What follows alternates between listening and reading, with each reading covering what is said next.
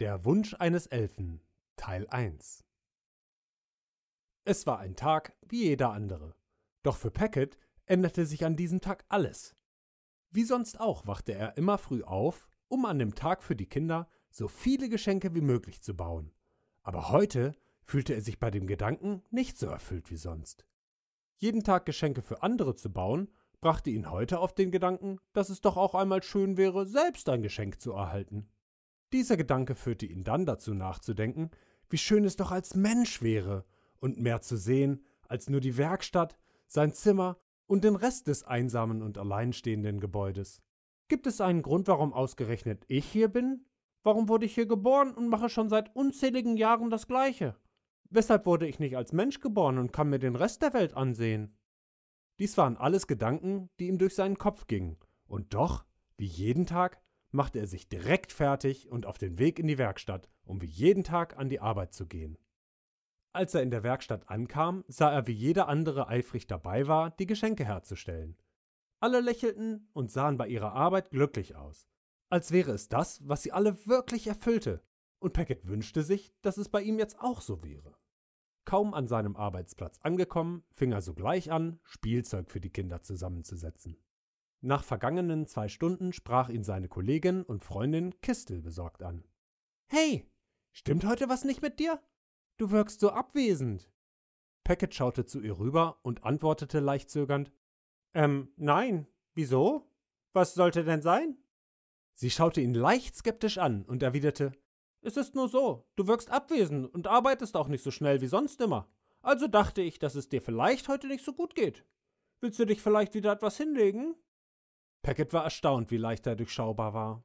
Da man es ihm ansehen konnte, fragte er sich, ob ihn diese Gedanken schon so sehr bremsen würden.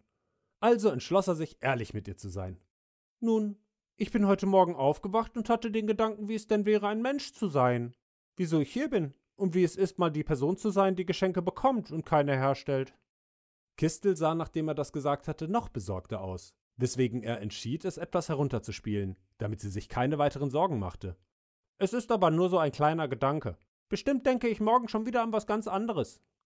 Diese Worte sagte er mit einem Lächeln zu ihr, mit der Hoffnung, dass sie sich keine weiteren Gedanken darüber macht.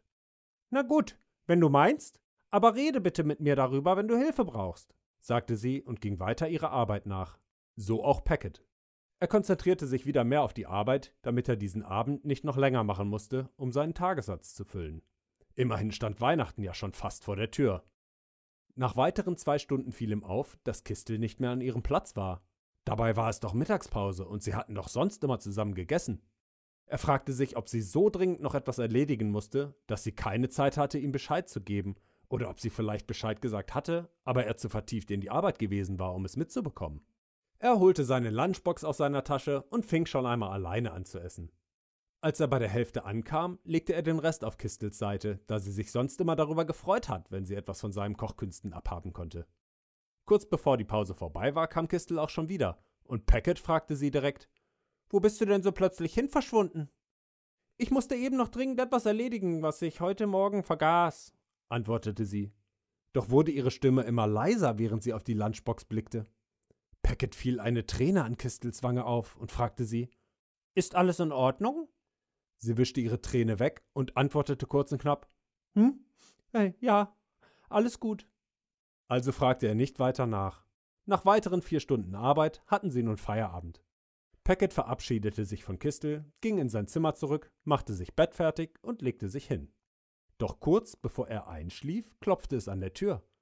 Hallo? Wer ist da? fragte er in den Raum. Hier ist Kistel. Darf ich kurz reinkommen?